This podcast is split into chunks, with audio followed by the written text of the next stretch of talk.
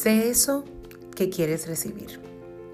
Hola a todos, bienvenidos a un nuevo podcast de Acéptate como eres con ustedes, Ruth Elizabeth Reyes.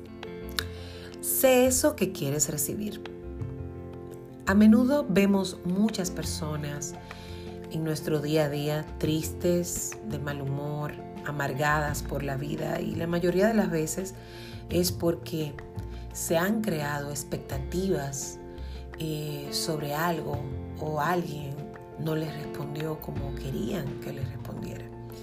Eso ocasiona un sentimiento de desánimo totalmente comprensible, pero siempre es bueno preguntarse y uno mismo cuestionarse qué estamos dando para recibir algo diferente. A veces la otra persona está peor que tú. Tiene un ánimo peor, pero decide sonreír y ver lo mejor del mundo. Pero ¿a qué otra persona nos estamos refiriendo? Nos estamos refiriendo a esa otra persona que se está enfrentando a ese triste, malhumorado o amargado que mencionamos anteriormente. Cuando damos lo que queremos recibir, las cosas fluyen mejor y como algo automático comenzamos a recibirlo. A veces no de la misma manera o no de la misma persona en la que lo entregamos, pero sí vamos a comenzar a recibir en, la medida en que nosotros vayamos dando. Claro, siempre van a estar aquellos a los que usted les va a sonreír y le presenten una cara gruñona. Siempre van a ver aquellos a los que usted, por más que se esfuerce en tener una buena actitud con ellos, van a reaccionar o le van a devolver una patada. Pero esta no es la norma. Cuando usted se encuentre con alguien así, sencillamente usted ignore a esa persona y siga adelante. Hace un tiempo escuché a una ponente narrar una anécdota muy interesante y la escogí para podérsela decir a ustedes en este podcast que viene siendo como el primero. nos estamos estrenando, ¿no? Y quise, bueno, pues en este tiempo de pandemia eh, creo que, que aplica bastante bien. Escuchen con mucha atención. La situación fue la siguiente. La señora llega a un centro donde hacen copiados de libros y le explica lo que necesita a la persona que la atiende. Este la dirige a otra persona a su vez que se encarga de esto que ella estaba solicitando. Pues ella se para enfrente y espera a que se dirija a ella para poder explicarle lo que necesitaba, ¿no? Pero la persona sigue mirando su computador sin ni siquiera fijarse en ella. Ella sigue esperando. En esto pasaron unos cinco minutos aproximadamente. Hasta que al fin el joven le dice, ¿en qué le ayudo señora? Pero aún sin despegar la mirada del computador. Dice ella que se sintió muy mal, la verdad este joven habría roto varias normas de atención al cliente. Pero ella, a pesar de que estaba furiosa, le dijo, tranquila, ¿cómo puedes hacer para recibir un mejor trato de este joven? Si siempre explicas en tus conferencias sobre el poder de lo que damos, hace que recibamos en lugar, en igual o mayor medida, lo mismo, entonces este es el momento ideal para practicar tu teoría. Y ella le estrecha la mano al joven y le dice, saludos, mi nombre es... ¿Y el suyo cuál es? El joven, sorprendido, despega la vista de su pantalla, la mira embobado, le extiende la mano y le dice su nombre, todavía algo aturdido por la sorpresa. Ella le dice, ¿cómo le va el día de hoy? Él le explica que está retrasado con un trabajo que le entregaron tarde y que no ha podido ni siquiera almorzar. Y le pregunta cómo puede ayudarla. Ella le explica lo que necesita, pero le dice, mire, ¿sabe algo? Para que usted pueda terminar, no me lo tiene que entregar ahora. Puede hacerlo luego, si usted se compromete a que sea hoy mismo. Él le dice, muchísimas gracias, así será. Pues tres horas más tarde, la señora recibe la llamada de que ya está listo su trabajo. Ella se dirige al centro. El joven, al verla por el cristal, se pasa de su lugar con el empaque en las manos y la recibe sonriente, entregándole lo que lleva en sus manos. Ella, sorprendida de tan grato recibimiento, le dice muchas gracias y toma el trabajo terminado. El joven le dice muchísimas gracias a usted por su paciencia. Pude terminar el otro trabajo y fue entregado. Muchísimas gracias, señora.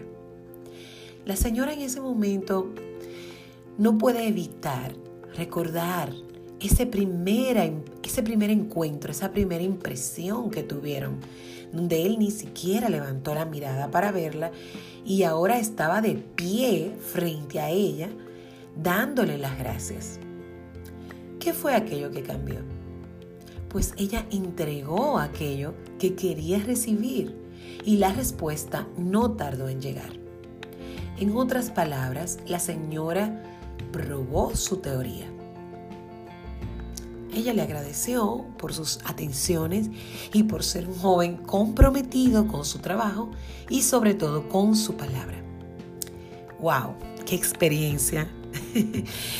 De verdad es una experiencia eh, increíble y yo sé que en mayor o menor medida eh, todos hemos pasado por una situación en la que nos hemos sentido ignorados por alguna gente al que le estamos requiriendo un servicio por el cual vamos a pagar, por cierto. Pero de esta experiencia que contó esta señora, yo puedo aprender muchas cosas. Y lo más importante que podemos aprender es la empatía. La empatía fue clave en, esta eh, experiencia que ella vivió. ¿Por qué la empatía? Porque cuando el joven le dijo que no había almorzado, que le entregaron un trabajo tarde y que se lo estaban requiriendo, eh, la señora cambió y se dio el, espacio de poder recibir tal vez su trabajo más rápido porque el joven tenía que terminar aún más rápido lo que estaba haciendo para entregarle el de ella. Ella se dio esa oportunidad para decirle, ¿sabes qué? No me lo tienes que entregar ahora me lo puedes entregar después. Si te comprometes a que sea hoy. ¡Wow! Yo me imagino que ese joven vio el cielo abierto porque aunque posiblemente no hayamos eh, tenido la oportunidad de estar en el lugar del joven, aunque puede ser que sí alguien me esté escuchando y haya estado en el lugar del joven, pero ¿Quién no ha tenido que entregar un proyecto? ¿Quién no ha tenido que entregar un informe? Imagínese usted que le digan, ¿sabes qué? No me lo tienes que entregar tan deprisa, me lo puedes entregar más tarde. Eso se llama empatía.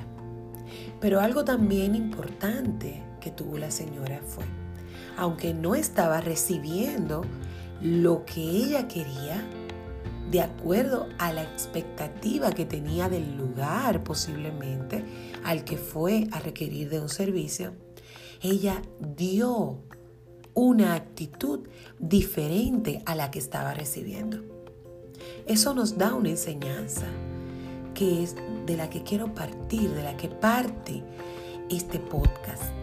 Y es que seamos aquellos que queremos recibir. Si usted quiere que sean amables con usted, comience a ser amable.